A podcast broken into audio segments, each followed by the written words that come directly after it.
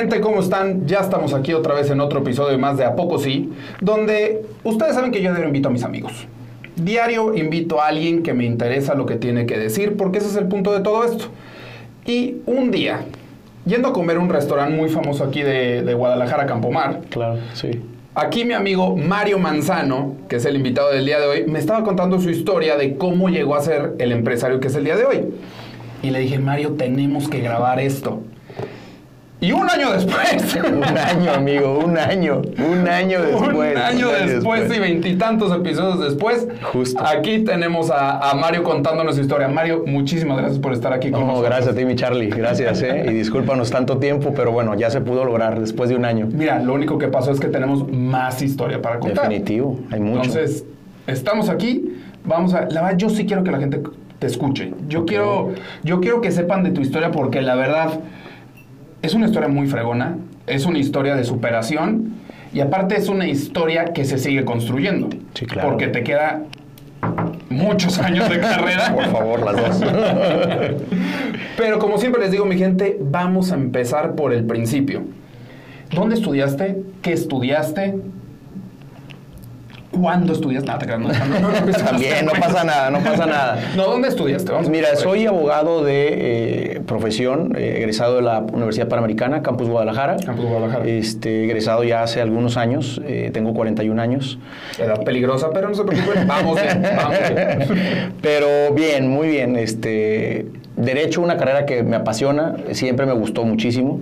Eh, no hay abogados en la familia y Ah, no hay. no hay. Ah. Y dije, bueno, es, es momento de que, de que tengamos un buen abogado. Es algo que siempre me ha gustado desde el principio. ¿Cómo? ¿Cómo fue que decidiste? Fíjate que fue algo muy curioso porque eh, eh, mis papás tenían duda si realmente eh, yo estaba hecho para ser abogado o cualquier otra profesión. A ver, pero eso yo creo que es una, una duda normal porque ah, nos hacen elegir lo que supuestamente vamos a hacer el resto de nuestra vida muy chavos, ¿no? Fíjate que es un punto bien importante porque incluso eh, yo entro a la carrera de 17 años, soy un poco más chico de lo normal. Ah. Entonces, eh, bueno, soy de agosto, entonces nos costó un poquito de trabajo.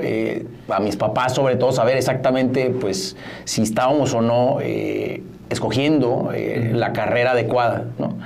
Y un día, un buen día por ahí, no recuerdo exactamente cómo, cómo pasó, pero eh, llegamos a NADE, a la Asociación Nacional de Abogados de Empresa, este, y empecé, antes de entrar a la universidad, terminando la, la- la preparatoria, este, empecé de ayudante.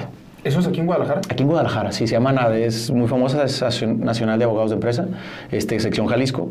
Y mi mamá, por alguna razón, conocía a, a la gerente de la NADE, de aquí de Jalisco, y este, oye, tengo a mi hijo que quiere estudiar Derecho y, eh, son vacaciones. Órale. Este, ¿por qué no lo recibes? Y pues literal fui. Este, me pusieron a, a sacar copias para los congresos. O sea, es el cliché del cliché. Sí, sí, sí, sí, sí, sí. Yo era el pásame lápiz, este, tercero de prepa, terminando la carrera. Sí. Y este, y pues bueno, ¿qué crees? Que sorprendentemente, bueno, una, de- una de las ventajas de estar ahí que teníamos era que podías tomar los cursos Sí, y no claro. tenías que pagar. Ajá. Entonces, pues sorprendentemente, eh, me metí a todas. Y entonces eh, me dice la chica, digo, oye, pero es que realmente te gusta. Le dije, es que me encanta. Órale. Ahí empezamos con la carrera de Derecho. O Este, sea, ¿todo el mundo puede ir a empezar a tomar cursos o qué requisitos hay? eh, no, no, a ver, tienes que ser abogado, tienes que pagar, este, son seminarios, congresos, pero... ah, pero tu mamá eh, es... mi mamá me, me dijo, oye, a ver, te lo encargo, yo fui y a final de cuentas, pues bueno, o sea, yo era el que servía el café en lo que preparaban el congreso, pero me daban la opción y la oportunidad De entrar. de entrar. Ah, qué fregón. Pero pues bueno, no tenía valor curricular porque yo era un preparatoriano, o sea, No importa. estaba en la prepa, ¿sabes? No, no tenía nada que ver. Pero le llamaba mucho la atención que yo estando tan chico, este, pues me metiera a las pláticas y, y, este, y las aguantara porque eran muy técnicas, Claro. o sea, temas fiscales. Este, Oye, ¿qué, qué opinas tú? Porque yo siento que eso está cambiando ahorita. Eso que acabas de decir normalmente es muy importante, pero el valor curricular. O sea, que en serio ya alguien diga, a ver, me voy a basar mucho en tu currículum, más que tal vez en tus habilidades, en tu... No sé, ya hay muchas empresas que ni siquiera están pidiéndote que tengas una carrera terminada, ¿no? Se basan en lo que has hecho, en tu experiencia. Obviamente si eres doctor, no. No sé si Claro. estudia, ¿no? Por Sí, sí, favor. sí. Pero hay en algunas que, o sea, tú si contratas a alguien, ¿en qué te basas? Fíjate que es una, una muy buena pregunta. ¿eh? Eh, yo siempre eh, les digo eh, en la oficina a mi gente y la gente que está conmigo que es importantísimo prepararse. O sea, incluso se lo digo a mis hijos, a mi hermana, a mi familia. A ver, la capacitación, la educación y la manera en la que nos preparamos son elementos que te hacen eh, ser quien vas a ser en un futuro en la vida. Entonces son herramientas que tú tienes y que tienes que aprovechar. Si bien es cierto, un título universitario, una maestría, un posgrado, este, un doctorado, no es un requisito indispensable y necesario para, eh, creo que sí es un plus, ¿no? Pero ojo, a ver, este, pues, yo soy fiel creyente de que tenemos dos educaciones eh, y, la primera es en casa. En casa, la segunda es la que vas construyendo en la escuela. Sí. Pero la tercera, muy importante, y dije que eran dos, esta iba la tercera, que es muy importante, es la que se aprende en la calle, es la de campo. Entonces, eh, tú en el momento en el que entrevistas a una persona, sabes perfectamente eh, cuáles son sus capacidades, sus habilidades y hacia dónde quiere ir. Entonces, yo sí creo que, vaya, necesitan estudiar, chavos. Este, amigos, los que nos están viendo, a ver, eh, necesitan realmente prepararse para lo que quieren en la vida. O sea, un título no te va a dar eh, ni una maestría, no te va a dar un doctorado, eh, la opción o la oportunidad, porque esa la construyes tú y la ganas. Pero sí es una realidad que entre mejor preparado estés, pues puedes ver más las oportunidades que están y que a lo mejor tú no las verías, ¿sabes? Claro, pero tal vez ya el nivel de preparación no fuerzas, y digo que yo sí estoy de acuerdo, vayan a la universidad los que así vayan a aprender, pero en el aula. Hay gente que aprende muchísimo leyendo, hay gente que aprende haciendo esto. Hay Definitivo. que el, o sea, se meten y alguien les da la oportunidad de meterse a chambear y aprenden. A ver, yo te voy a confesar un secretito, ¿eh? aquí al cabo que estamos de cuates y en confianza. A ver, yo me acabo de titular hace este, seis meses. ¿De la licenciatura? De la licenciatura, sí, señor. de la licenciatura. Eh, con razón no querías venir a podcast, título. Me, acabo de titular. O sea, terminé la carrera. Sí. Eh, pero bueno, eh, trabajé durante la universidad. Este, mi destino cambió, dejé las leyes de lado y, pues bueno, efectivamente era un pendientito que tenía por ahí. Este, entonces acabo de hacer un posgrado en tecnologías de la información y comunicación justo y bueno, pues con eso logré eh, el título universitario y bueno, pues estamos aquí, pero sí es cierto, no es indispensable, no es necesario, lo dejé por ahí. Sí. Eh, pero la preparación eh, ah, hace la diferencia, ¿no? La, preparación hace la diferencia, ¿no? ¿Desde qué? Porque yo sé que, o sea, ya más o menos me sé tu historia. ¿Desde qué semestre de carrera empezaste a trabajar? O sea, ya empezaste a balancear. fíjate, te voy a decir algo. Yo he trabajado prácticamente toda mi vida. Ok. Desde Mazatlán. de, Mazatlán. y, fíjate que un dato curioso es que, eh, bueno, vengo de familia de empresarios y, y este, mi abuelo, eh, curiosamente, cuando estábamos en la primaria, eh, que en paz descansa, me decía, oye, este, ve al banco a depositar y el negocios tenían supermercados. Este, Antes en Mazatlán pues no había supermercados como tal, lo que conocemos como un Walmart, eran más tiendas de mercado y bueno, fue de los, de los primeros supermercados en, Mazatlán. Y me decía, oye, ¿sabes qué? Este, quiero que vayas a depositar. Este, y me mandaba a depositar dinero al banco. Me dice que quiero que sepas lo que es el dinero. Quiero que sepas pues que esto es un papel y que llegue y se deposita. Y luego llegábamos a casa y me decía, oye, yo ponía así, pues antes, ¿no? Las pacas de billetes ordenaditas y ahora quiero que me los cuentes.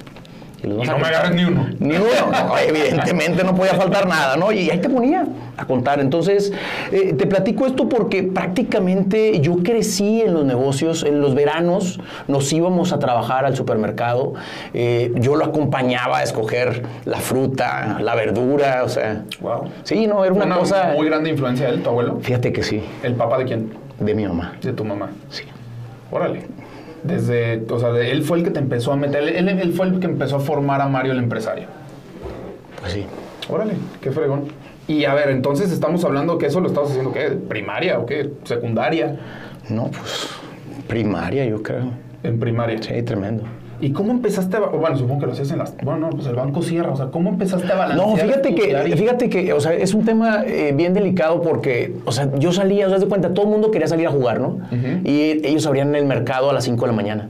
Entonces, yo decidía siempre irme con él, porque me gustaba mucho el tema de saber cómo negociaba, cómo compraba, este, qué hacía, hasta se me cortó un poquito la voz ahorita, regresé en el tiempo. Sí, sí, y dije, ay, caray, o sea, como que tuve una regresión que antes no lo tenía, ¿no? Wow. Y, pero eso empieza desde que estás mucho, muy, muy joven, o sea, muy chavo, ¿no? Entonces ahorita regresé en el tiempo y como que me corté un poquito la voz, pero prácticamente, pues siempre viví en los negocios, siempre me gustó el tema de los negocios. Eh, eso era siempre durante los veranos. Los veranos siempre íbamos, trabajábamos y, y bueno, pues estábamos con él, ganábamos. Pero regresando un poco al punto bien importante que me dices, oye, ¿desde cuándo trabajabas? Pues te dije, yo he trabajado toda la vida, porque tuve esa regresión que desde chico prácticamente me fueron formando, eh, porque yo crecí en los negocios, ¿no? Eh, en concreto, cuando yo entro a la universidad, pues yo empecé a trabajar desde el minuto, bueno, no el minuto uno, porque te mentiría, pero a partir del segundo semestre. Ok. Este, en aquel entonces eh, tuvimos una situación económica muy difícil en casa, yo tenía una beca. ¿Ya este, estabas aquí en Guadalajara? ¿Cuándo ya- viniste a Guadalajara? Fíjate que a Guadalajara nos venimos cuando yo estaba en tercero de prepa. Ah, ok. Ya Nosotros para vivíamos, sí, vivíamos en Los Cabos y este, toman la decisión mis padres de venirse a, a Guadalajara. Muchos factores, entre ellos la escuela. este, y termino el último semestre de la preparatoria aquí en, en Guadalajara. Eh, entro a la Universidad Panamericana. La situación económica en casa no era la más, la más bollante, no era la más abundante. Entonces, eh, logro tener una beca este, y entonces empiezo a... eh, pues con la beca estudiar y todo esto al segundo semestre se pone un poco más complejo el, el escenario en casa Órale. y me dicen, oye, ¿sabes qué? Pues tienes que trabajar, hijo, si quieres, este, Seguir estudiando. Si quieres seguir estudiando en la Universidad Panamericana, que, que no era una universidad barata, creo que hoy en día tampoco sigue siendo una universidad no, no, barata, no, es, no es nada barata. Entonces me dicen, oye, sí, pues tienes que trabajar, ¿no? Y entonces recuerdo que en aquel entonces que hago, este, yo era siempre, pues, he estado ahí entre la grilla y me gusta, y lidercillo, y, y me hago representante de grupo y conozco a un buen maestro. ¿Qué, qué representante del grupo? pues usted era como el que, no sé, el que... Presidente del salón. Sí, como presidente de salón, güey. Un presidente de salón y ya te, te, te, te encomiendan tareas, te del encomiendan, te, encomiendan tareas, ¿no? Y este, que, que los exámenes y, bueno, tonterías. ¿no? De la universidad. Y ya, pues era el lidercillo del grupo. Me hago muy amigo de un maestro, este... El maestro está, era, era, era muy joven y estaba en el tema de la política. eh, no sé el cuento muy largo. Este, le pido chamba. Esa es la verdad, le pido chamba, este, nos caímos bien, me da la oportunidad y entonces empiezo a compaginar el tema de eh, la escuela con el trabajo, te estoy hablando a partir de, de segundo semestre.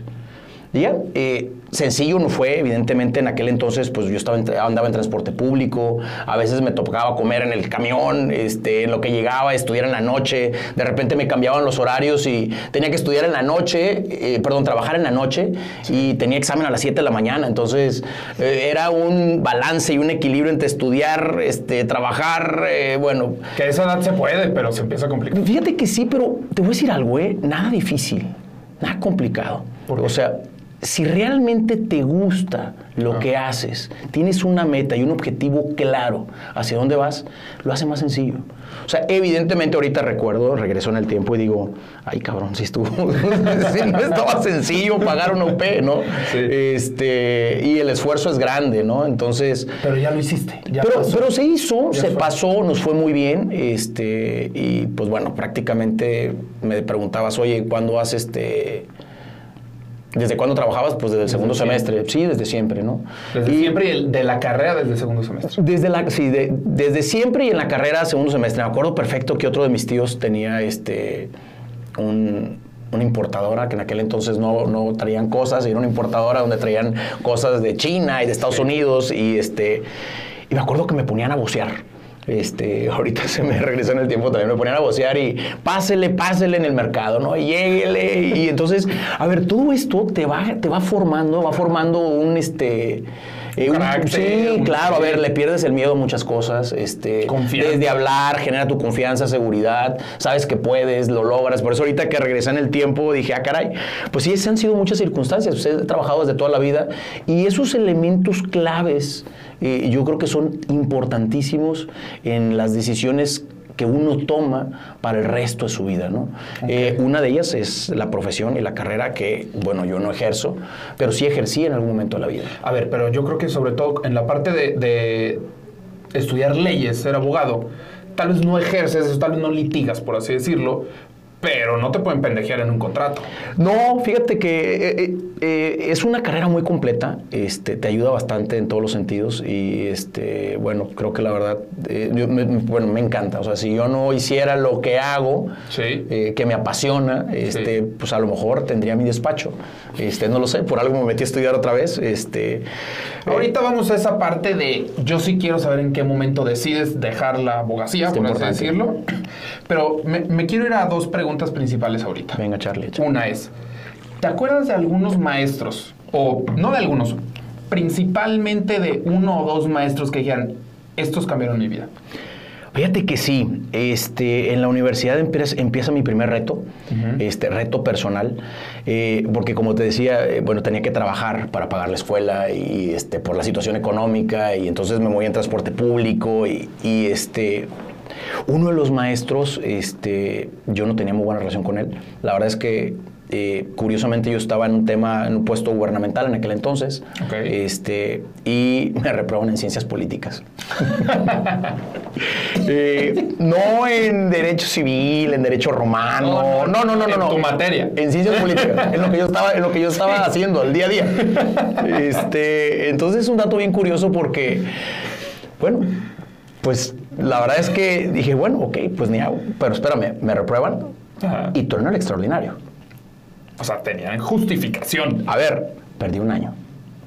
O sea, a ver, en la UPS no cursas de nuevo la materia. O era. Y ha de haber estado el sentimiento, porque aparte reprobar una materia es volverla a hacer y cuesta una lana. Fíjate que tuve que volver a cursar la materia, Sí. pero tuve que perder un año. Y entonces tuve que cursar la materia Ajá. todo un año después. Y entonces es uno de los principales retos que yo te digo porque tenía yo una disyuntiva. Eh, una es, a ver, me voy a la UDG y termino mi, eh, mi carrera. Que para mí, de hecho, Eh, que, es una muy buena universidad, no tengo Sí. nada en contra de la Universidad de Guadalajara, al contrario. Pero yo ya tenía, eh, digo, Sí, por sí, azares del destino ahí, estaba en la Panamericana, pues, o sea, ahí me habían aceptado, yo quería estar ahí, vaya, ya estaba allá adentro. Entonces, voy a decir algo que a lo mejor es difícil, pero la puerta más sencilla era decir, me retiro y me voy a la UDG, Sí, que me aceptan. sí, sí. Y sigo estudiando y entonces ya no pago la escuela y entonces lo que estoy ganando me lo ahorro y a final de cuentas, pues bueno, listo, ¿no? Esa era una opción muy importante porque además por un año solamente iba a cursar una materia. Sí, sí. O sea, una materia, un año. O sea, iba a estar fácil, pues. Sí, Esa parte iba a estar fácil. Sí, un año, pero ya voy a ser un año perdido y tenía que pagar el año completo. Eh, y es el primer reto que te comentaba. Decido, ¿sabes qué? No, ¿sabes qué? Sí me quiero quedar. Este, la voy a volver a cruzar, la voy a pasar. Este, yo entré a 17 años a la universidad, entonces realmente me nivelé. Entonces digo, adelante, no pasa nada. Y es el primer reto. ¿Por qué? Porque, a ver, es defender lo que tú realmente quieres. No es irte por la más fácil o la más difícil, sino qué es lo que tú Lo quieres, qué es lo que. Mario quería en ese momento. A ver, Sí. yo quería terminar en la Panamericana. Bueno, pues entonces concedido está, que hay que hacer, pues hay que chingarle. Esa es una pregunta que, que, que en la vida nos la hacen muchas veces cuando vas a hablar con alguien o pides un consejo y te dicen, pero tú qué quieres. Claro, es que mira- casi venía que tú me dijeras qué quiero. No- nos olvidamos, nos olvidamos muchas veces y queremos darle el gusto, en este caso, en aquel entonces a lo mejor mis papás, este, y decir, más, sí, no, a ver, espérame, pero ¿qué quieres? No, sabes que yo sí quiero terminar la Panamericana. Y bueno, ese fue el primer reto y claro que me acuerdo perfectamente de Aarón Castillo, que era el maestro de ciencias Aarón políticas. Castillo. Claro que en el cual la verdad no me fue bien, no es que me haya reprobado, la verdad es que a lo mejor no la pasé. Este, sí, sí, no fue con maldad. No, no, no, no, no, pues las cosas como son. Este, A ver, si me reprobó. nos fuimos en el extraordinario. Pues, no creo que- me reprobó en lo que hacía. Entonces yo creo que no era muy brillante en el tema de ciencias políticas, ¿no? Pero eh, bueno, pude pasar la materia, seguir adelante y bueno, este, seguí compaginando el tema de la universidad con el tema de este, pues el trabajo y bueno, fuimos creciendo en las dos y la verdad es que muy, muy bien. Pero yo creo que ese es el que más me marcó, Charlie. Y de ahí. En la universidad. En la universidad. En la universidad. Sí, bueno, a ver, maestros de vida puede ser que haya. Nos Miles, echar claro. 10 mil episodios en esto, pero. ¿Te gradúas? Sí, fíjate que me Bueno, graduó. te gradúas hace seis meses, pero vamos a regresarnos cuando acabaste la materia. Eso yo no Termino, sabía. termino la universidad. es un dato curioso. Te dije que iba a estar al desnudo. ¿eh? Vamos a estar al desnudo, pero no, más bien me refiero a cuando acabas las materias de la universidad, sigues de abogado. Fíjate que no. Este, yo seguía eh, encaminado en el tema eh, es como servidor público. este, Ah, bueno, en el trabajo que había obtenido a través del maestro que me había recomendado, me había echado la mano para yo este, poder trabajar a medio tiempo y pagar, porque como abogado, pues cuando estás haciendo tus prácticas, Sí. pues realmente no te pagan. No te pagan. ¿no? Y yo lo que necesitaba era ganar dinero para pagar mi universidad, ¿no? Entonces, Claro. cuando platico con él, eh, bueno, me dice, a ver, pues vamos a ver si en este puesto puedes. Y la verdad es que fui creciendo, a pesar de que tenía medio tiempo. Y entonces logré equilibrar después de este tropiezo que tuve, fuerte, porque fue un tropiezo fuerte. Este, y logré equilibrar el tema del trabajo con, con este con la educación, saqué perfectamente la carrera y entonces llegó un momento en el cual yo estaba muy bien acomodado eh, como servidor público, ejercía muy bien, este, pero curiosamente justo al terminar, estaba por terminar la carrera, Ajá. este, llego al salón tarde porque venía de trabajar, este, administraba ahí las faltas, yo medio sabía cuáles podía llegar tarde, cuáles no. Todos hacemos eso. este, Y bueno, llego tarde y digo en el salón, no había nadie. Bueno, ¿y dónde están todos? Este, pues están en la escuela de Derecho porque una empresa está buscando un abogado corporativo. Y este, pues están entrevistando. Yo siempre andaba trajeado por el tema de la chamba y sa- saco mi saco, no traía currículum, no traía nada, y pues voy a escuela de Derecho. Y era el penúltimo. O sea, ya estaban entrevistando toda la tarde desde las 4, recuerdo que llegué ya casi a las 6. Sí. Pues ya nada más estaba, era yo y uno más. Ok. Y ya. Entonces llego y este, pues me entrevistan. Y digo, oye, pues yo quiero el puesto. ¿Cómo? Sí, no, pues es que yo quiero el puesto. ¿Y traes tu currículum? No, me acabo de entrar, pero yo quiero el puesto. ¿Y qué, hay que hacer? No, pues es que hay un empresario que salió de la universidad y pues justo quiere un abogado de la Universidad Panamericana, un recién egresado, para que desarrolle el departamento jurídico. Dije, pues ya está hecho, yo me apunto. Me hacen un tema de colores y ya sabes ahí, a ver si no estás loco y todo el rollo este psicométrico, psicológico y...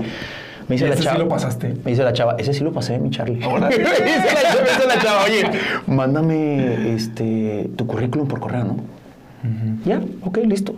No te hago el cuento más largo porque si no nos vamos a extender aquí la gente se va a aburrir. Pero, este, a ver, llego a la final. Yo y otros dos. Este, La final, a ver, ese al- fue el primero. ¿Cuántos más procesos hubo? a ver, me entrevistó otras dos personas, el dueño de la compañía, este, y bueno, al final de cuentas, pues yo estaba en, en una posición privilegiada porque trabajaba seis horas, ocho horas, me- menos tiempo, me podía acomodar los horarios, yo ganaba muy bien, este, en aquel entonces, este, digo que fui creciendo, entonces Sí. logré, incluso cuando salí de la universidad, este, con lo que ganaba, logré pagar toda la escuela. Sin deber, sin deber antes de nada. cambiarte del trabajo. Eh, antes de cambiarme al trabajo, antes de cambiarme. Entonces logré, entonces yo ganaba muy bien. Entonces eh, me entrevista, este, recuerdo perfecto, el eh, Pablo Moreno, que le mando un fuerte abrazo, un- este, con mucho cariño y mucho respeto. Y, y, este me entrevista Pablo, me dice, oye, Pablo. este, pues oye, me gustó, pero pues yo no te puedo pagar lo que estás ganando. Él era el dueño de la empresa. El dueño de la compañía me dice, y yo tampoco te puedo dar prestación de vehículo, y este, aquí no tienes seguro gastos médicos mayores, y, este, y aquí vas a tener que trabajar completo. dije, bueno, pues yo me voy a graduar, no pasa nada. dije, mira, vamos a hacer una cosa. Yo quiero, yo quiero ser, o sea, yo siempre soñé algo que no te dije, es que yo siempre quería ser abogado corporativo. O sea, yo quería ser abogado de empresarios, toda la vida. Dije, a ver, yo quiero defender empresarios. Yo Desde que ser- tu mamá te llevó a la Sí, desde, desde que me llevó a la asociación dije, eh, Asociación Nacional de Abogados de Empresa, Ajá, o sea, ajá. se me quedó el chip y dije, no, a ver, yo quiero estar de los empresarios. A mí me gusta mucho el tema corporativo. Ajá. Entonces le digo, oye, es Ah, que dame la oportunidad y, y créeme que no te vas a arrepentir. Pero ¿por qué te tengo que elegir a ti? Bueno, ya sabes, ¿no? Todas las preguntas que le hacen a uno. Le dije, mira, vamos a hacer una cosa. Yo acepto el puesto eh, porque me decía que yo ganaba mucho, que no me podía pagar. Entonces, yo acepto tu propuesta económica. Yo me bajo el sueldo, me, me acuerdo que me bajaba el sueldo a la mitad, Charlie. Los ahorros que yo tenía después de pagar la universidad, tenía que comprarme un coche, Sí. este, porque Sí, no tenía vehículo, porque claro. yo traía un vehículo oficial que no necesitaba comprar coche, yo andaba en él, me pagan gasolina, todo, ¿no? Entonces yo tenía que comprar el, el coche, y dije, híjole, se me van a ir mis ahorros, me compré un coche. Y este compadre me está ofreciendo la mitad de lo que ganaba. Pero le dije, a ver, no, es que yo siempre he querido ser un, un abogado empresario. O sea, a ver, pues para político, no, no- digo, sin menospreciar la carrera, digo, pues, No, no, no, pues no, yo estudié Derecho, no, no ciencias políticas. Entonces, pues no, quiero ser este, quiero ser abogado. Le dije, mira, ¿sabes qué? Te acepto tu propuesta si es que tú quieres, crees que yo soy el candidato a desarrollar el departamento jurídico. Me bajo la mitad del sueldo, no me des prestaciones, pero dame tres meses. Si en tres meses no te gusta mi trabajo, yo renuncio y te doy las gracias. Pero si en tres meses te gusta mi trabajo, vamos haciendo un compromiso. Me igualas lo que ganaba. tres meses, pues no es tanto. No, pues son tres meses de prueba. ¿Y? A ver, si en tres meses no sabemos que, que te gusta lo que estoy haciendo y como estoy llevando el departamento, pues ¿para qué perdemos nuestro tiempo? Sí. Juega, va. Pues bueno, ya sabrás, salgo yo, quedo yo como, como, como- me quedo con el puesto. Sí, sí, sí. De- quedamos tres finalistas al final y todo el mundo me dice, oye, ¿qué te pasa? Ya deja una, este, ya tenías tu puesto acá, vamos saliendo de la carrera. me voy pa' acá. Y ya, ya te agarraste el de acá, o sea, ya sabes la burla ahí entre todos los amigos y compañeros. Y, y todo el mundo me decía, oye, pues que estás loco, cabrón. O sea, ¿cómo estás dejando este, si ganas el doble, tienes un puesto, tienes posibilidades de crecer, y vas a poder estar de full time, de tiempo completo. O sea, pues ¿por qué dejarías? Dije, es que yo siempre he querido ser un abogado corporativo. Y es ahí donde te digo que es importante perseguir los sueños, saber qué quieres y hacia qué te vas a enfocalizar. O sea, qué te vas a enfocar, cuál va a ser tu foco, cuál va a ser tu meta y hacia dónde quieres seguir. Eh, de ahí, eh, pues bueno, ya la verdad es que me va muy bien, aprendo, bueno, muchísimo, me dan la oportunidad de estar de manera directa con ellos como empresarios, eh, con el consejo, con, con, pues, estar aprendiendo, estar muy de la mano en lo que me pedían y despierto ese... Esa chispita, esa chi- inquietud. esa chispa eh, que, que la verdad siempre había estado ahí de emprender. Este, porque yo venía de, de familia de empresarios, o sea, a ver, eh, te platico, este abuelo con el que iba ahorita y que se me quebró la voz, a ver, él no sabía leer ni escribir, para que me entiendas. Órale. O sea, él venía de una ranchería. Ajá. Y el otro, el otro que es el papá de mi papá, mi abuelo paterno, porque es el materno, era un sastre. Sí, pues confeccionaba muy bien y todo, pero era un sastre y el otro era una persona analfabeta que no sabía leer ni escribir. Y logró, pues, tener una tienda en el mercado, un supermercado. Entonces, bueno, vaya, o sea, pues esa es la historia de origen de donde viene uno, ¿no? Sí, claro. Entonces dije, no, a ver, pues yo quiero realmente emprender, ¿no? Y, y si me gusta ser abogado corporativo, pues lo voy a hacer. Me va muy bien ahí y este... ¿Cuánto tiempo duraste ahí? Duré cerca de tres años, Charlie. Cerca de tres años, por azares de la vida, bueno, empiezo ya, este, un muy buen amigo, este, empezamos a formar lo que era el despacho porque mucha gente me buscaba ya a mí, Sí, pues sí. pero yo estaba de planta, entonces yo no podía atender, entonces le decía, no, pues váyanse con mi amigo que, que es hijo de un notario y él, él- él lo lleva y, yo no podía, o sea, yo realmente a mí el tiempo me consumía mucho, la verdad Sí, es que eh, se dice fácil, pero esos, esos tres años y sobre todo los tres primeros meses, yo recuerdo que salía una, dos de la mañana. Aparte, esos tres primeros meses seguías estudiando. Eh, no, ya había salido. Ah, ya había Ya, yo entro, yo entro con él cuando termino la carrera. Ah, ok. O sea, no estaba titulado, evidentemente, ya confesé que apenas me acabo de titular. Pero eh, pues, como abogado corporativo no se necesitaba. A final de cuentas, yo no firmaba absolutamente nada y no era No necesario. juzgados, nada. No, no, no, no era. Y era un abogado corporativo en aquel momento, ¿no? Entonces realmente no necesitaba. Pero sí me acuerdo ahorita que lo dices, que yo salía a una de la mañana, dos de la mañana, y ojo, eh, el jefe al día siguiente estaba a las nueve. Y él a veces, porque yo me iba hasta que él se iba. Y a veces salía a las 12, 1, 2 de la mañana, yo me iba después de que él se iba. O con él. Sí. Salíamos y al día siguiente, a ver Mario, pero aquí le entras a las 9. O sea, no, no porque saliste a las 2, Puedes llegar tarde. puedas llegar a las 3 de la tarde, ¿va? No, pues la entrada es a las 9. Como debe de ser, pues. Sí. Entonces empiezo a forjar eh, un carácter, este, empiezo a conocer el tema empresarial ya con una perspectiva distinta a la que tuve de pequeños, allá en un ramo diferente. Y ahí estoy tres años. Ok. Por azares del destino, este, eh, me lastimé la columna. Tenía dos hernias de disco y un disco desviado. Y, A ver, eh, eso, eso es una buena historia, ¿no? No, así como que, ay, es que me caí, pero porque estaban trapeando y no vi. Fue un accidente. Fíjate que sí, hay tres factores que hoy en día yo creo que fueron eh, los más importantes este, en el tema de la lesión que yo sufrí. Y una fue que tuve un accidente automovilístico, me volteé aquí en Periférico. Una de estas veces que trabajaba, estudiaba, me quedé dormido, me fui hacia abajo 20 metros, bueno, me volteé y creo que ese fue un golpe muy fuerte. La otra es este, esquiando.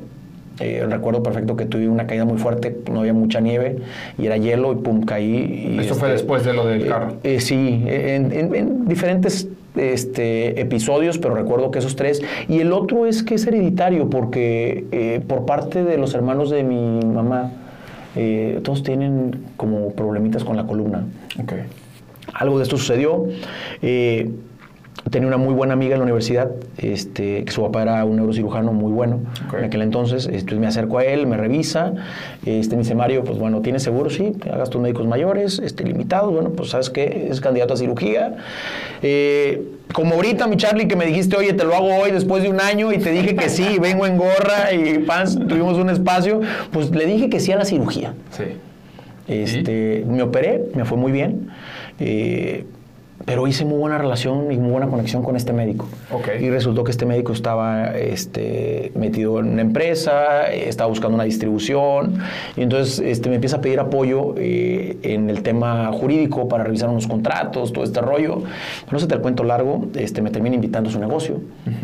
Este, como director general de la compañía, hablamos de tema de, de una sociedad este, en la empresa. eh, ¿Ya había compañía? Este, ¿O no, para crearla? No, él ya tenía su empresa. Ah. Él tenía su empresa, este, y él tenía sus- pues, la empresa en la cual administraba los implantes y todo lo que él vendía. Este, para esto me operan y ya, pues yo regreso. Le dije, no, es que yo estoy trabajando acá en, en la Pero, a ver, a compañía. ver. O sea, ¿viste esa oportunidad a través de tu accidente? De, A través del accidente conozco a esta persona, hacemos muy buena relación, me habla del tema médico y entonces me invita de socio y de director. Pero algo cachaste. Yo me acuerdo que me dijiste algo cachaste. Creo que decías, es que hay... Es una muy buena oportunidad porque hay mucho mercado. Fíjate que sí, mira, a ver, lo voy a decir como es. Pues sí. Este, salgo del hospital y te dan la alta y te dan a firmar este, eh, La, el seguro, la forma del seguro. la cuenta, ¿no? La cuenta. La cuenta.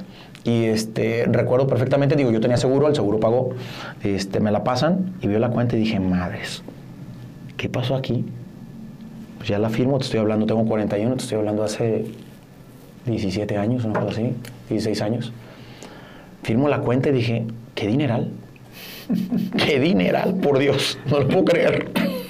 Y este, así pasa. Y después de esto, te digo, tenemos buena relación con él, reviso los contratos, me invita. Dije, a ver, es que no hay manera. A ver, recuerdo que en aquel entonces la compañía ya me estaba pagando, eh, me iba a pagar eh, la maestría, el posgrado, eh, en el departamento jurídico en el que estaba. Y ya estabas ganando más ya estaba ganando de lo que ganabas en el trabajo pasado. pero por mucho. Ah. Por mucho. Ah. O sea, ya estaba ganando bastante, bastante bien. Me iba ¿Cuántos bastante bien. tenías? Tenía 24 años, 25 años. No, pues serías bien chavo. Estaba chavito, sí, no, pero a ver, yo ganaba muchísimo. La verdad es que yo soy muy agradecido con ellos porque me dieron toda la confianza. Llega un hermano de- del director al departamento jurídico como director, el cual me lo acabo de encontrar, Andrés. Te mando un fuerte abrazo. También nos dio mucho gusto saludarnos en, en el torneo de la amistad de los niños. Ah. Este, y pues bueno, o sea, llego con él y digo, oye Andrés, lo que pasa es que pues me están ofreciendo acá como sociedad, pero ¿cuánto ganas? Pues ¿cuánto vas a ganar? A ver, pues aquí este pues te lo igualamos, te lo subimos, este, pero no te vayas, cabrón. Sí. Le dije, mira, es que hay algo que me están ofreciendo allá Que tú no vas a que poder. tú no me estás ofreciendo y que yo creo que no, o sí. Le digo, me están ofreciendo la sociedad, que yo sea socio. Dice, no, pues me la pones muy difícil, Mario, pues ¿cómo te voy a ofrecer aquí la sociedad de la empresa? Le dije, pues esa es la razón por la cual yo no ¿De puedo seguir aquí. la- esa empresa? Era de paquetería y mensajería. Ah. Este, Es una historia de éxito, padrísimo, es un caso y padre también. Este, el de él es una historia, bueno, en la cual yo me inspiro muchísimo, este, porque realmente él despertó mucho este, todo este tema eh, conmigo, Pablo, este, y Luis también, no demasiado. Entonces, pues bueno, decido salirme, este, me voy a la empresa en el remo médico. Pero te dio un consejo. Yo me acuerdo que te dijo, te doy, te, te dio un consejo, ¿no? Este, pues, o sea, mi- mira, la verdad es que es gente a la que le aprecio mucho y le aprendí bastante. Me dieron todos los consejos de la vida. Yo intenté incluso seguir con ellos, este, pero era imposible porque yo estaba metido en el tema médico. Entonces, la verdad es que, pues Mario, a ver, pues adelante. O sea, este, hay que seguir tu sueño, eso es lo que tú quieres. Pero este, no te dijo como si vas a hacer una sociedad firma. Eh, Sí, bueno, evidentemente no siendo abogado, ¿no? Este, pues nada más firma, firma, si te la prometen, firma, porque de papel o de palabra me como 10 tacos, ¿no? Está bueno, ok, listo, pues perfecto. Ajá. Eh, me voy con esta persona o la sociedad, este, igual, ¿no? Repli- repito el esquema de, de los tres meses, si no te gusta, este, eh, pues bye. Gracias. Bueno, igual aquí yo le digo nada más que ahí sí yo me doy un año. Ok. Entonces le digo, ¿sabes qué? Si en un año yo no te doy resultados como director general, este, Gracias. gracias. Y ¿sabes qué? No me des las acciones. de la empresa que platicamos. Pero si en un año vemos resultados, pues el porcentaje eh, de las acciones eh, lo firmamos y pues la dirección y lo que siga, ¿no? No, perfecto, Mario, adelante, así quedó. Tuvimos diferente visión de negocios, eh, no llegamos a un buen acuerdo en, el tema de la sociedad. Este, Era una empresa familiar, entonces entiendo que yo no era parte de la familia, estaba la esposa, las hijas, era un tema complejo que en aquel momento no lo habíamos visto, a lo mejor no lo firmamos y pues yo decido emprender por mi lado. Hay algo que pasó, a ver, vamos a contar. Ándale, ándale, contarlo, eso es lo bueno, porque a todo el mundo nos puede pasar. No, mira, eh, ¿sabes qué pasa? Eh, yo, bueno, soy del norte, entonces yo confío mucho en las gentes, ¿no? En las personas y la palabra para mí es este... Oro. Sí, claro. Y sigue siendo oro, ¿eh, Charlie? A pesar del tiempo, lo que se promete y lo que se dice se tiene que cumplir, ¿no? Tú dijiste que si ibas a graduar y no sé cuántos años después Pero lo tenía pendiente y se cumplió, ¿eh? Este, entonces, pues sí, la verdad es que no, no llegamos a un, a un punto de acuerdo en el cual no se logró la sociedad que habíamos dicho. O sea, al final de cuentas, eh, no la logramos firmar. Eh, y yo la verdad es que pues yo para ser empleado, yo estaba empleado como abogado. Entonces yo dejé todo. Este, para dedicarme a algo que no era ni siquiera este, mi profesión. No, no, no. A ver, yo estaba muy bien acomodado como abogado corporativo, ya estaba por iniciar la maestría, estaba por titularme, me la estaban pagando, me pagaban muy bien, me encantaba lo que hacía, estaba en el ramo que yo quería con empresarios. Pero yo siempre fui muy inquieto, Charlie. O sea, yo, no me quedo ahí. Entonces, eh, la vida me opera de la columna, me opero, me decido operar así como ahorita, rápido, después de un año, ok, hoy tomamos la entrevista. Eh, pues muy acelerado, muy aventado, muy chavo para adelante. Eh, y bueno, pues así quedó, ¿no? O sea, llego al ramo médico y, este, te voy a contar esta anécdota que es real, es real. O sea, para que veas que no, o sea, de verdad no tengo nada que ver, ¿no? O sea, yo venía de un tema de un amigo en la Junta Local de Conciliación y Arbitraje. Eh, ya me había salido de, la empresa en la que estaba, porque tenía mensajería, y, me dice, eh, en aquel entonces, el doctor, ¿no? Me dice, oye, pues vamos a ver si realmente eh, también estás hecho para entrar a quirófano, cabrón. O sea, digo, porque en papeles y pues en dirigir, pues todo el pedo está chingón, ¿no? Pero este, no te me desmayas viendo sangre. Y yo, no, pues hay que darle, cabrón. bueno, pues ya me voy en friega, estaban operando en el Chapalita, me acuerdo perfecto. Llego yo de traje, porque de traje, abogado. ¿Qué, tiene que ver que te metes? Él, operaba este, columna. Sí, sí, pues este, Y entonces eh, llego este, desesperado, y oye, porque venía tarde corriendo, y ya les pregunto a las enfermeras, oye, el quirófano, sí, me mandan a un quirófano de maternidad, amigo. O sea, te tocó ver un parto. No, espérame. Ya estaban sacando el chamaco y yo, doctor, y yo, no, es que yo no soy el doctor, cabrón. Pásale, y yo, no, no, no, no. Yo, aquí está, póngase, yo, ¿qué me voy a poner? Y dije, no, yo estoy buscando una cirugía de columna. No, esto es maternidad, cabrón. Ya voy corriendo, ya me había cambiado.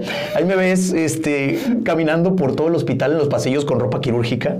La mamá que estaba a punto de te quería matar, no, no, no, no, no, chusquísimo, es la verdad, es la realidad. Llego y ya este, por fin encuentro donde estaban operando o iban a empezar a operar una columna.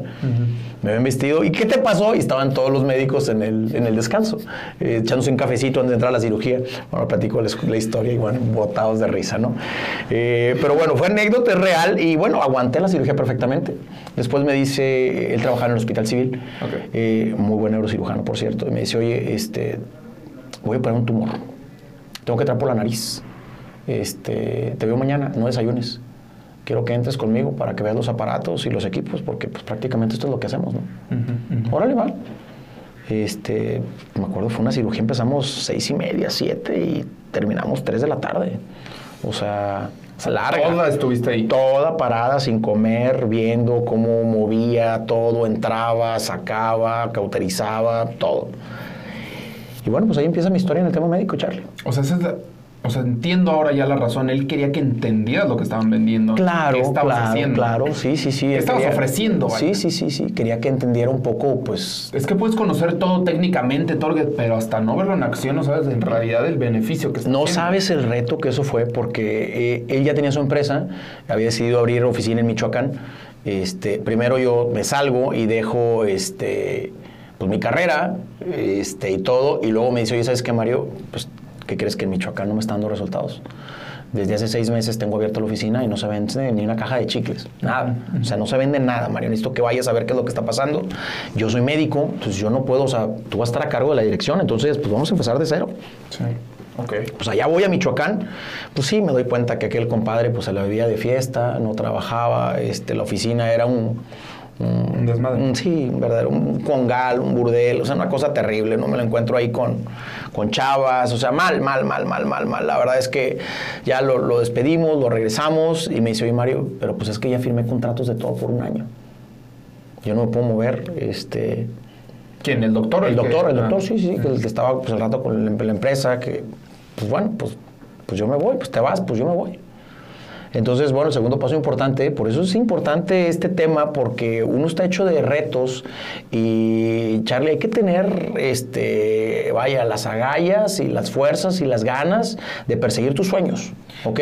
Sí. Eh, dejo familia, novia en aquel entonces, este, amigos de la universidad, todo, carrera, y me voy a vivir a, a Morelia, Morelia, Michoacán.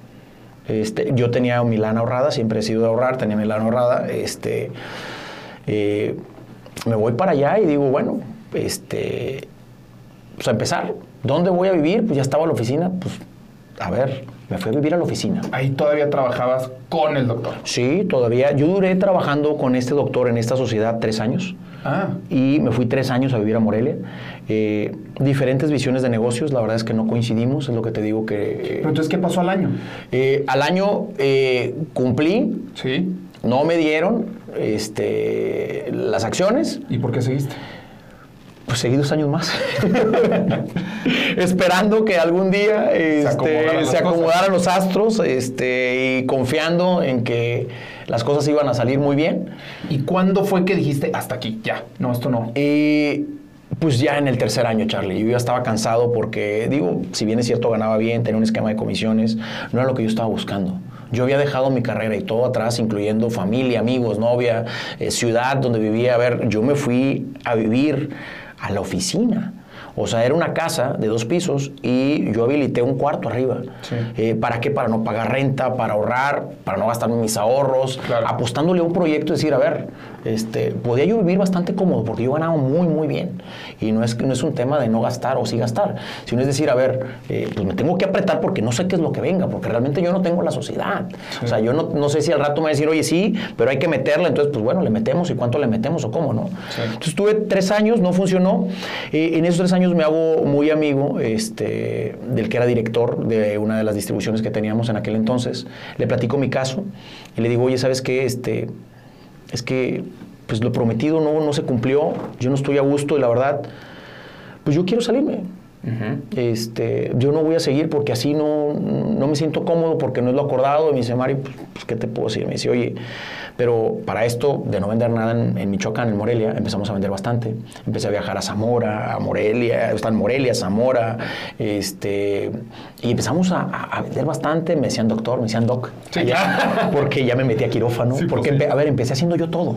O sea, a ver, yo empecé entrando a quirófano, yo facturaba, me acuerdo que traía un Excel, yo enlazaba el teléfono de la oficina y yo contestaba porque yo era la secretaria, Claro. yo me paraba en un ciber y traía una USB y mandaba las cotizaciones. Esto ya en tu empresa. No, en, la- en la misma, Ah. en la misma, en la misma empresa. Ahí, Ok. ahí. No, no es nada que ver con Isulmet, que es la empresa actual a la que nos dedicamos. Ok. Eh, seguí así, con el esquema, empezamos a contratar personal, creamos la estructura, la base, este, y, pero bueno, platico con esta persona y me dice, ¿sabes qué, Mario? Pues no. Mira, eh, si quieres hacer algo, tienes que renunciar. Eh, pero eh, de renunciar con él, pero además, ojo, eh, me dice, a ver, no te puedes llevar un solo cliente De él. y tampoco un solo empleado. Entonces, te vas inicias otra vez de cero. O sea, los tres años que empezaste aquí, Bueno, fueron experiencia. sí, pero empiezas de cero. Sí. ¿En dónde? No lo sé. Déjame checar qué puedo tener. Órale. Este, ¿Y qué hago? Total, eh, hablo con el doctor, platicamos, no nos ponemos de acuerdo, renuncio, este, y hablo ya con, con el director este de la compañía. Le dije, oye, pues como me lo pediste, Ya está. ya está, yo ya estoy fuera, dejé a un encargado de la oficina, no tengo ni un solo cliente, ¿y ahora qué vamos a hacer? Me dice Mario, este, pues dos opciones. Eh, me dice, te quiero como eh, eh, director de ventas a nivel nacional. Ajá. Este, Va trabajando ya para ellos. trabajando ya para los alemanes que tienen sede en México Ajá. este, y te vienes a Ciudad de México. Este, un muy buen puesto, es una dirección. Sí. Es una dirección, este, un BMW este, del año, chofer, no sé, ayudas, X cantidad, un sueldazo. Este, en aquel entonces era, era, era súper tentador, Charlie. Pero no tienes idea, ¿eh? Porque era ya vivir en la oficina está en Polanco, o sea, era dar un salto. y- Sí, de Michoacán viviendo arriba de tu oficina, Polanco en México, pues bueno. Sí, claro, y con otras condiciones, ¿no? Este, entonces, eh, pues le dije, oye, pues es que eso no es lo que quiero. ¿Cómo, Mari? Pues te estoy ofreciendo. Y me dice, además, ojo, no te lo garantizo, ¿eh? Tienes que pasar todas las pruebas, te entrevistan en Miami, te a ver, o sea, Prácticamente te dijo, el puesto aquí está, alguien lo va a tener y pues... aplícate y lo que yo te puedo hacer es, pues yo te recomiendo y si hay la, posi- la posibilidad, pues adelante, ¿no? Adelante. Le dije, no, es que yo quiero la distribución. No, pues... Una distribución de alguna manera, es decir, estás poniendo tu propia empresa, pero estás vendiendo producto de alguien más. Exacto, es una representación. O sea, es decir, pues ya tener tu propia empresa, ¿no? Es una representación. Eh, dice, pues déjame checar, porque yo creo que está bien difícil, Mario. Me dice, vamos a hacer una cosa. Este, yo ya estaba fuera de Michoacán, este, fuera de con el doctor. Me dice, vamos a correr los dos procesos. Este, y vamos a ver qué pasa. Cuando te sales de Michoacán, te regresas a vivir a Guadalajara, te vas a México. me voy a México, me voy a México, porque eh, uno de los territorios que estaba libre en la distribución era el Estado de México. Ok. Entonces me dice, pues mira, ahorita lo que tengo es ahí, pero, pero no hay garantía de nada. O sea, entonces pues yo tenía un amigo, muy buen amigo que vivía en México, en Metepec. Ok, ok. Y lo busco y me dice, Mario, pues vente, acá yo te recibo. Fui a ver cómo estaba la ciudad, vi que era una zona industrial, este, bastante bien, y dije, órale, va, me voy para allá. Este, me voy para allá y pues adelante, corro los dos procesos y eh, pues me aceptan en los dos, Charlie. Oh, qué tremendo problema otra vez, caray. A ver, ¿Y ahora qué vamos a hacer? Cuéntame, ¿qué me ibas a preguntar? no, no, no, a ver, pero, ah, primero quiero que llegues a la parte donde rechazaste la dirección y luego te pregunto. Eh, entonces, bueno, pues ¿qué vamos a hacer? Le dije, mira, ¿sabes qué? Pues yo quiero ser empresario. Yo quiero la distribución y, este, y no tengo miedo de volver a empezar. O sea, podemos volver a empezar de cero. En otro territorio, sin conocer nada, busco hospitales, busco médicos, busco clientes. Me acuerdo que me decían, ya cuando me fui a México, que mis amigos de acá de la prepa, ¿no? Que era Will Smith en busca de la felicidad, porque siempre traía un portafolio. No sé si viste la película, ¿no? Entonces decían, oye, Mario, como Will Smith en, en busca de la felicidad con el portafolio ahí queriendo vender. A ver, porque, ojo, yo me la rifaba, güey. O sea, yo iba y, hola, doctor, no. A veces me dejaban tres horas allá afuera sentado.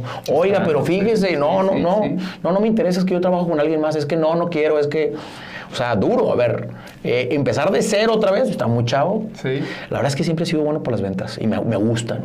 este, yo siempre le dije, les, dije, les digo a mi familia, si me ponen a vender piedras, yo vendo piedras. Sí. Y me las compran, además. Ajá. Y bien compradas. Ok. Yo me encargo de que se vendan. Entonces, pues así estuvo, rechacé la oferta. eh, fue un tema complicado porque eh, me autorizan la distribución, pero me dicen, ¿sabes qué, Mario? Este, eh, pues no es solamente el Estado de México, tienes que atender Hidalgo y Morelos. Que bueno, dirías tú, pues qué padre, padrísimo, sí, pero ¿qué crees? Pues que es el triple de inversión.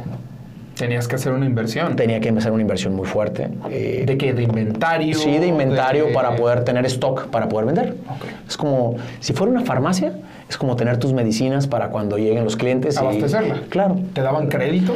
Eh, no, en aquel entonces no había crédito. Este, no había crédito, entonces eh, yo tenía unos ahorros, lo cual no era suficiente este, para la distribución. Entonces platico con mi familia y ellos tenían, tenían una casa este, aquí en, en- en Guadalajara y me dice mi papá, mi hermana, me dice, bueno, pues oye, pues ahí está, véndela, este, agarra el dinero y Y dale. y pues dale, cabrón, ¿no? En aquel entonces yo vendí mi coche, este, eh, tenía un coche utilitario, eh, le pido a mi hermana eh, su coche para poder trabajar allá porque empecé a crecer, o sea, bueno, una, una historia muy padre, ¿no? Pero me estoy adelantando bastante, pero no sé qué tanto tengamos tiempo. Tú dale, tú dale, vamos bien. Este, es larga la historia, pero, pero está padre porque inspira, es- espero llegar a mucha gente con esto. Al final de cuentas, los sueños se cumplen siempre y cuando tú busques, trabajes por ellos arduamente todos los días, ¿no?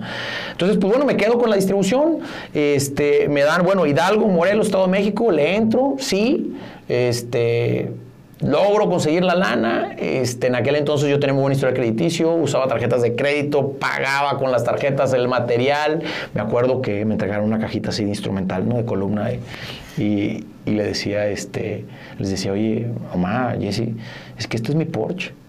Sí. O sea, tengo mi Porsche en una, en una cajita. Una cajita. Aquí. Para esto, eh, mi mamá tiene una hermana que vivía aquí en Guadalajara, se acaba de divorciar y todo el rollo, y, y le invito al negocio. Le dije, oye, tía, ¿no te quieres venir conmigo? Y se dijo, pues nos vamos, pues vámonos a Metepec. Pues se viene conmigo, Órale. ¿Ah? se la juega conmigo y este, pues era mi brazo derecho. Entonces éramos, así era, éramos ella y yo. Wow. Era y yo, ella y yo replicando el modelo de negocio que yo tenía en Morelia. Claro. O sea, es decir, donde vivíamos era nuestra oficina. O sea, le dije, oye tía, pues vamos a empezar igual haciendo lo que hacemos. Sí. O sea, vivimos arriba, trabajamos abajo. Sí. Pero ojo, ¿qué crees? Mi tía tenía ya a mi, a mi sobrino, a mi primito. Ah. Entonces, pues teníamos que meterlo a la escuela, entonces vivíamos mi tía con su hijo, mi primito y yo, y abajo la oficina. Sí. Y pues bueno, nos dan la distribución, empezamos a trabajar y empezamos a contratar a la primera asistente, empezamos al, al- al- Mira, en lo que me daban la distribución, que fueron, yo lo tengo muy claro, yo me fui en agosto y me dieron eh, el palomazo para empezar a vender en noviembre. Este. Fueron tres meses Son tres meses. durísimos, Charlie. O sea, tres meses que pagas renta. Yo tenía a mi tía trabajando conmigo, Sí. con un hijo. en ese momento? Eh, ¿Qué hicimos? Levantamiento de mercado, estudio de mercado. Nos íbamos a los hospitales, ubicábamos la zona, veíamos dónde estaban los hospitales, íbamos a los directorios médicos, veíamos quiénes eran, subíamos a quirófano a ver quién era el médico que más operaba, Sí. cuáles eran las especialidades. Pues vaya, ¿Te empezamos. amigos del... del- Sí, empezamos tres meses a buscar. A buscar, prospectar, esperando tener la distribución, porque no teníamos nada, Charlie. No teníamos, a ver, yo me había salido de allá, no tenía nada acá, estaba en una ciudad nueva, con mi tía y el niño ya trabajando para mí, yo pagando de mis ahorros, Wow. teniendo que meter el triple de inversión que no tenía, usando mis tarjetas de crédito, porque así fue como se hizo, Sí. pidiéndole el coche a mi hermana prestado, o sea, Órale. una cosa que dice uno, eh, bueno, pero es que así se asumen los riesgos. Pero y del es- tamaño del riesgo, pues es el tamaño del beneficio, ¿no? ¿Qué fue o qué miedos tuviste? No, todos los que te puedas imaginar. Eh, la primera de ellas es decir, híjolas, ¿y si realmente hubiera tomado el puesto directivo que me ofrecían? Todo sería más fácil. Y entonces yo hubiera juntado dinero suficiente para después poner mi empresa.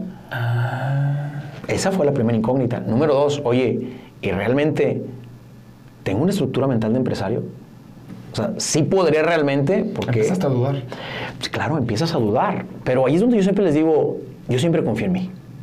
Siempre tuve la confianza y siempre supe que, que eso iba a ser. O sea, nada más era cuestión de tiempo. Entonces yo siempre les digo, a ver, eh, la paciencia es una gran virtud. O sea, este es un reto, o sea, la vida es un reto de resistencia. Solamente aquellos que aguantan llegan al final, para todo. O sea, en temas de salud, en temas de trabajo, en temas familiar. Entonces, pues bueno, a ver, yo me estaba preparando para la vida. Me estaba preparando para seguir haciendo lo que me gustaba. Entonces dije, bueno, pues si me toca aguantar, me toca aguantar, pero ojo, esos miedos pues empiezan a llegar a tu mente. Sí, siempre. y empiezan a eh, decir, oye, a ver, ya dejé familia, dejé amigos, dejé carrera, a lo mejor todavía puedo entrar y regresar. Oye, pero me estaban ofreciendo una dirección. Sí. Y en México a lo mejor yo hubiera podido tener una- un puesto directivo y de ahí brincar algo más. Este, vaya.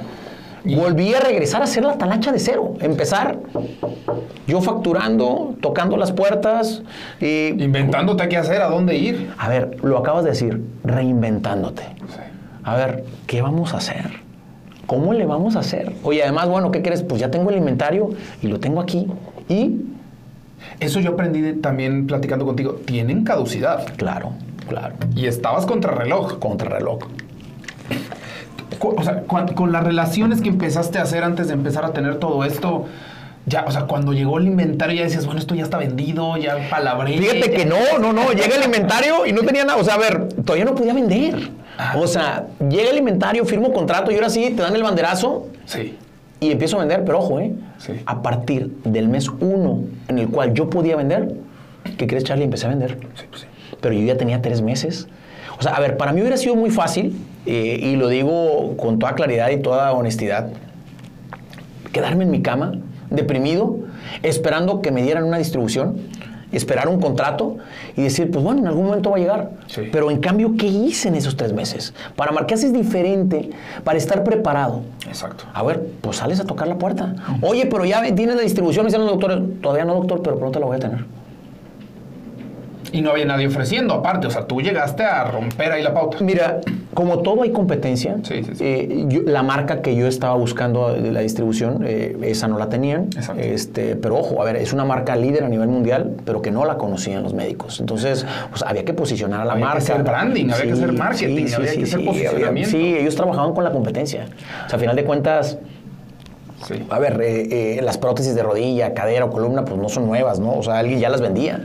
¿Y qué hiciste? O sea, aparte de hacer la relación, eh, no sé, al principio les mejoraste el precio, les... Fíjate ¿qué? que no, pues empecé a hacer talleres, empezarme a meter este, con la compañía, buscar que los representantes bajaran a Toluca. Fuéramos a Pachuca, fuéramos a Cuernavaca, empecé a viajar muchísimo, este, dando a conocer la marca, que nos dieran el soporte, el apoyo, la confianza.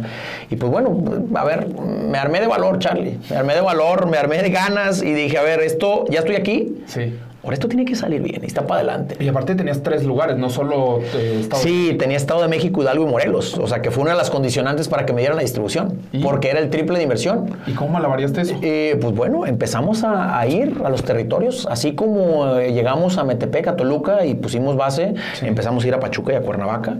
Este, decidimos que como los territorios son, los estados son más pequeños no, y están muy cerca del canal de distribución, eh, en, en el centro del país no pusimos oficina de manera directa porque podíamos atenderlo de manera remota.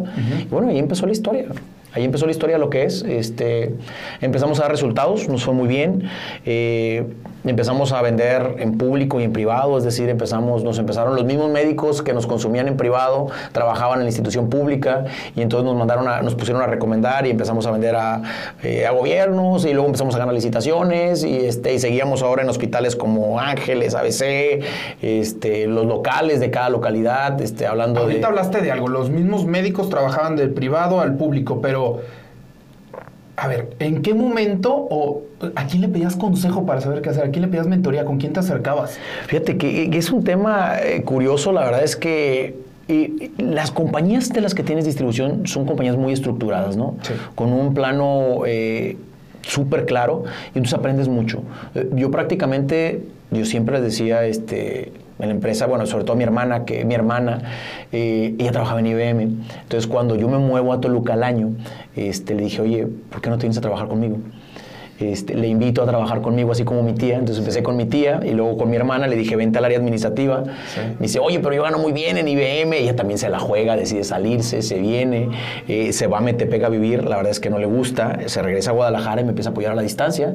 Entonces ahí empezó a tener, con la experiencia que ella tenía, eh, que es más chica que yo, eh, pero de una transnacional, de una gran empresa, empezamos a, a hacernos coaching entre nosotros.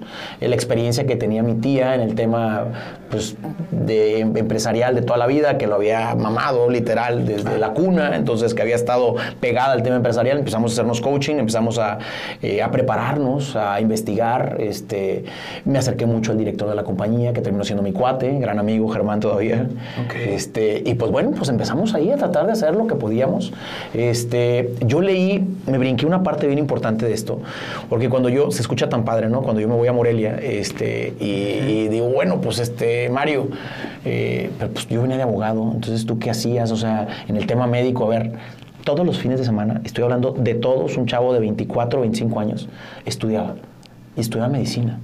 O sea, me ponía a estudiar todas las técnicas quirúrgicas de lo que yo vendía. Órale. Y me ponía a estudiar todos los ¿Y aparatos. No, a ver, al principio no entendía nada, Charlie. Sí. No entendía nada. En la práctica iba, le preguntaba al médico y el médico me ayudaba y me coacheaba. Y... Pero a ver, todos los fines de semana para mí eran de estudio. O sea, yo me ponía a estudiar y estudiar técnicas y entender que si una columna, que si los tornillos, que si L4, L5, que si este es una escoliosis, que si hernia de disco. O sea, vaya, que si el cráneo, que si las mallas, que si una válvula autoprogramable, o sea, términos que pues ni por aquí los había visto en mi vida, Wow. en mi vida. Sí, sí, sí. Entonces me pongo mucho a estudiar y hago lo mismo en, en el Estado de México. Y me pongo a estudiar muchos temas empresariales, muchos libros, me pongo a leer. Este, para tener un plano mental, una estructura mucho más clara de hacia dónde queremos ir. La verdad es que mi hermana, un apoyo fundamental, mi tía igual, mi familia, o sea, todos empiezan a, pues, te empieza a coachar de manera inicial, pues en tu raíz, ¿no? En tus orígenes. Y ya de ahí vas creciendo, vas creciendo, van saliendo las cosas bien. Eh, la verdad es que eh, nos fue bastante bien. Eh, teníamos ya el territorio con mucha presencia. Empezamos a estar en público y en privado, que es algo padre porque hay muchos que están en público y no están en privado, o están en privado y no están en público. Aquí tuvimos la ventaja de, de estar en los dos horizontes. El territorio del Estado de México era muy grande, pero como tal igual es bien difícil de abarcar, entonces prácticamente estábamos centrados en la capital, en Toluca, y algo en Ecatepec, Estenesa, por fuera. Eh, Pachuca y Cuernavaca realmente pocos, eh, también no, es tan grande el territorio, no hay tanto, entonces bueno, empezamos a trabajar, de repente llegamos a Ciudad de México, luego ya no nos dejan entrar a Ciudad de México, entonces bueno, o sea, le batallamos, Charlie, o sea, no es sencillo, pero ojo, eh, o sea, es algo que disfruto y amo tanto, o sea, hacerlo, eh, que de verdad no me cuesta trabajo. yo les, siempre les digo en la oficina, este que somos muy bendecidos. Tengo una gran bendición y es, yo ayudo a la gente. Ayudo a la gente a curarse y a estar mejor. Y además, ¿qué crees? Yo gano por eso. Entonces, tengo la fortuna de tener un excelente trabajo, algo que me apasiona, que me gusta, porque aprendo todos los días, porque esto se reinventa todos los días. Claro. Porque un médico estudia todo el tiempo, no deja de estudiar. Claro, todo el tiempo están saliendo nuevas técnicas, nuevas tecnologías. Eh, lo que antes servía hoy no sirve y mañana quién sabe qué vaya a pasar. Al rato estamos operando con robots, no sabemos qué va a pasar. Pero a ver, te estás preparando constantemente. Entonces yo lo que les digo es, eh, siempre hacerlo con mucha pasión. O sea, realmente tener eh, muchas ganas de querer hacerlo, de sobresalir y estar adelante en la vanguardia es algo que realmente te va a sacar de cualquier circunstancia o cualquier aprieto en el que estés. Primero, ama lo que haces con esa pasión que lo haces, vas a lograr lo que tú creas. Pero algo bien importante es que se la crean. A ver, yo en algún momento, cuando estaba muy oscuro y no tenía nada, porque no tenía nada y yo ya había invertido, yo había apostado, me la creí. Dudé, como todos, claro, es de humanos dudar, pero me la creí. Y entonces empecé a crecer y dije, a ver, no, empecé a agarrar nuevas líneas. Empecé con una línea eh, de columna, por ejemplo, luego voy a agarrar ortopedia y una de las últimas líneas es medicina del deporte, este, que hoy en día trabajamos con médicos de, futbolistas, de equipos de fútbol de primera división, por ejemplo, en el centro del país. Pero ahí no para la cosa, o sea, al final eh, me gustaba mucho lo que hacía, pero yo quería más. ¿Ahorita cuántos empleados ya son? Mira, eso es, una, es una característica súper importante de la empresa porque eh, hacemos mucho con muy poco, Charlie. Eso es clave. Eh, uno de los puntos básicos en la empresa es la plataforma. Si tú encareces tu plataforma y tus gastos fijos, eh, en automático creces. Yo siempre les digo a la empresa, hay que hacer más con menos. ¿Ok? ¿Podemos o no podemos? La pandemia fue un claro ejemplo de esto. O sea, ¿cuánta gente empezó a hacer mucho más de lo que hacía? Como empleados no somos tantos, pero en ventas tenemos muchas. Dios. Eh, es un tema bien interesante. Entonces, eh, ojo, ahí no para la historia, creo que nos puede dar para mucho. Nos puede dar para mucho. Eh, pero, a ver, en este proceso de implantes fui incorporando nuevas líneas. me metí en el tema de equipamiento de hospitales. Yo, en la manera personal, vi un nicho de oportunidad súper padre. Y ojo, disfruto mucho ayudar a la gente. Eso o sea, madre, a ver, está poca madre. Diste la palabra clave. O sea, está poca madre ayudar y además que te paguen. ¡Qué fregón! O sea, no mames, le estás. Win-win. O sea, a ver, estás haciendo caminar a una persona que no caminaba. Le estás cambiando la vida. Sí. O sea, a una abuelita que estaba en la cama, ¿qué quieres? Ya le pones cadera. A ver, en un hospital que no había quirófanos, montas quirófanos. No había camas y ya te y vendes las camas. Sí ojo, de la primera calidad, del mejor servicio, ver, o sea, estás ayudando, estás poniendo tu, tu granito, de, arena en este mundo. O sea, que realmente, eh, vaya, necesitamos gente que ponga ese granito de arena, que realmente se la crea y que ayude a los demás. Porque, ojo, al éxito no se llega solo, Charlie. Ah, no. Se llega en equipo. Se llega en equipo. Y aquel que crea que solito las puede y va a llegar, híjolas, la verdad les tengo que decir que están equivocados. Pero cada miembro de ese equipo, como bien lo dijiste, se la tiene que creer. Claro, tienen que ser parte, tienen que ponerse la camisa, tienen que estar en la misma sintonía de la pasión que tú transmites y que a ti te gusta, ¿ok? Porque Sí. hoy en día estamos muy diversi- diversificados. Es más, te puedo decir que tenemos hasta línea de uniformes, eh, de la cual está encargada mi mamá y le va poca madre y ha levantado el negocio. Entonces, vaya, ¿y en qué vamos a parar? No lo sé. No lo sé, pero lo que sí es un hecho es que lo que hagas, hazlo con pasión. Eso. Hazlo con ganas, Charlie. Amigo, te voy a llevar a las preguntas, al lightning round. Venga. Aquí nos vamos a ir hacia Mario personal. Ya tu historia, aquí está. Pero preguntas que estoy seguro que nadie te ha hecho. Échale. Uno, ¿qué te gustaría hacer ahorita que no estás haciendo? Esto. Esto nunca lo había hecho. Estuve un año resistiéndome a esta entrevista. Estuve un año dándote vueltas con el podcast. Y me insististe tanto que me agarraste en estos días y que dije, juega, va. ¿Y sabes por qué? Porque he estado metido últimamente y eh, he visto eh, varios, varios podcasts, este, gente que, que con estas plataformas llega a mucha gente. Dije, creo que a través de esta plataforma puedo llegar a más gente. Y por eso me animé, Charlie, eh, porque creo que esta historia es una historia de éxito muy bonita, muy transparente, muy, este, muy de crecimiento personal, que sea lo que sea que hagan, como lo vayan a hacer, espero yo de verdad de corazón que les sirva y que sea una plataforma para que logren sus sueños. O sea, a ver, los sueños se hacen realidad. Entonces, ¿qué haría que no he hecho? Esto que estoy haciendo. Bien. Empezamos con el pie chica. derecho. Bien, ¿a, po- a poco sí? ¿A poco sí? Si pudieras irte a cenar con cualquier persona del mundo, ¿con quién sería? A platicar. Solo ustedes dos. Fíjate que es una buena pregunta, este, y regresaría en el tiempo con mi abuelo. Con tu abuelo.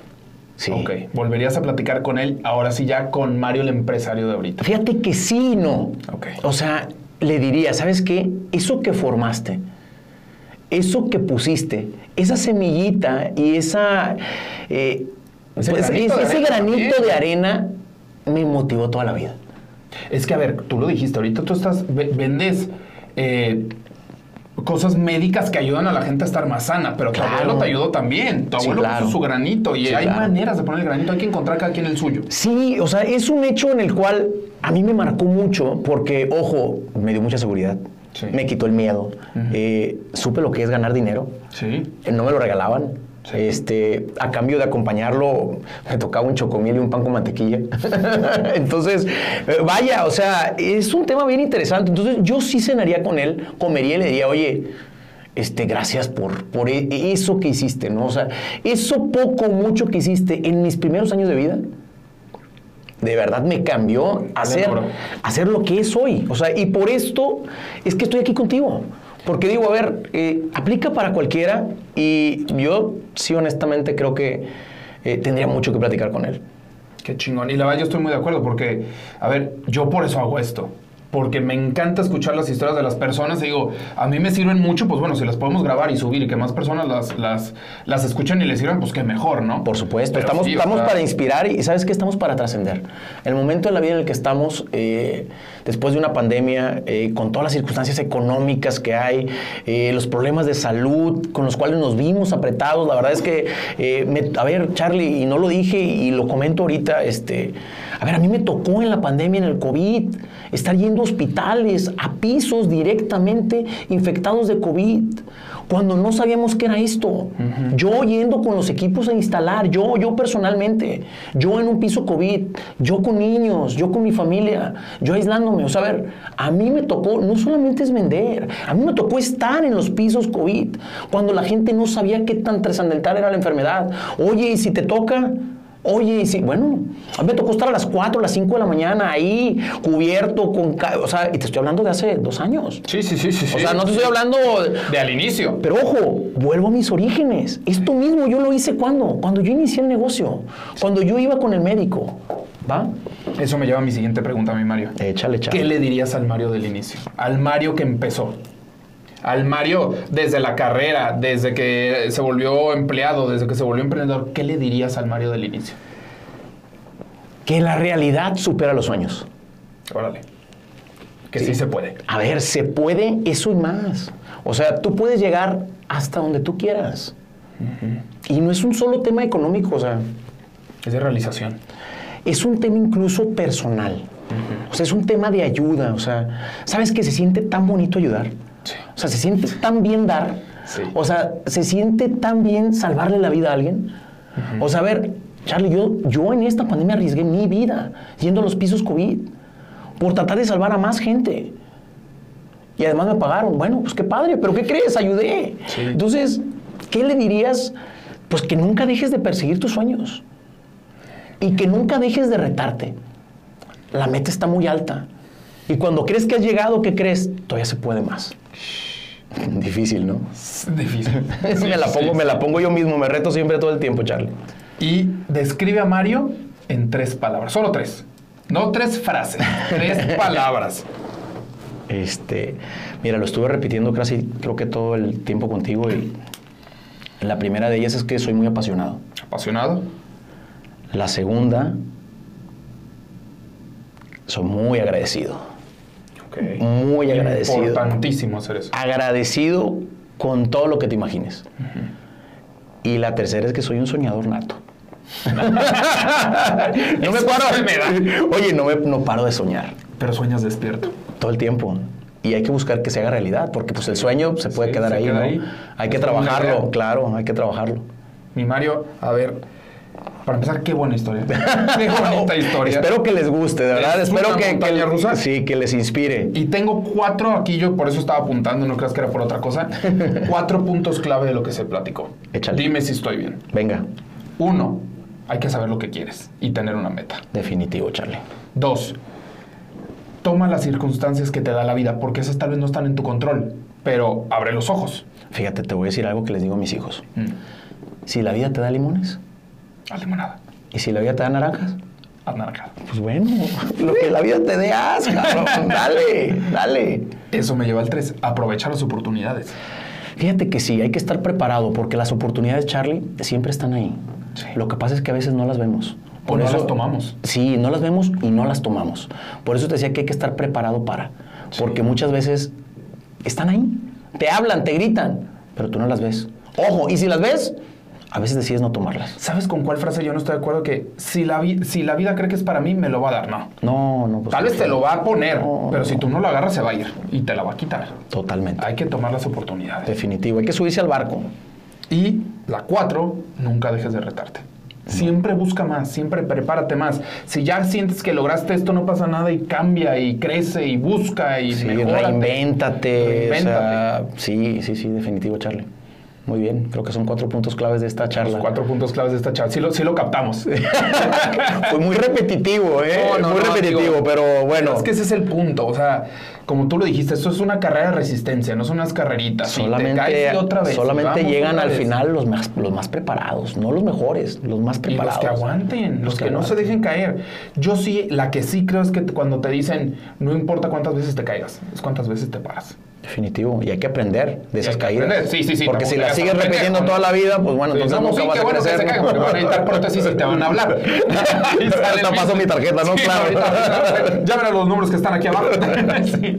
Mi Mario, muchísimas gracias. Charlie, un placer. Qué Muchas gracias. La disfruté mucho, ¿eh? Qué bueno que no pase un año. No, no, no, no, de verdad, no sé por qué eh, sucedió esto de pasar tanto tiempo sin, sin grabarla, pero bueno, era el momento preciso, ahora se dio. que tenía que dar. Este, y se dio así de esta manera. Y Entonces, ojalá se den muchas más. Bueno, yo sé que nosotros sí vamos a tener muchas más, pero Somos amigos, sí, vamos claro. a volver a compartirla. Pero muchísimas gracias por estar aquí. Qué buena historia. Yo sé, repito, esta historia todavía no se acaba, le falta le muchísimo falta más. mucho, primero Dios. Mi gente, aprovechen estas cosas, para eso estamos aquí, para eso estamos contándoles todo esto. Créansela, busquen y no se enojen cuando les digan tú qué quieres, porque en serio, la única persona con la que vas a estar toda tu vida y con la que sabe qué quiere Eres eres, tú. No se vayan, la próxima semana tendremos otro episodio de ¿A poco sí?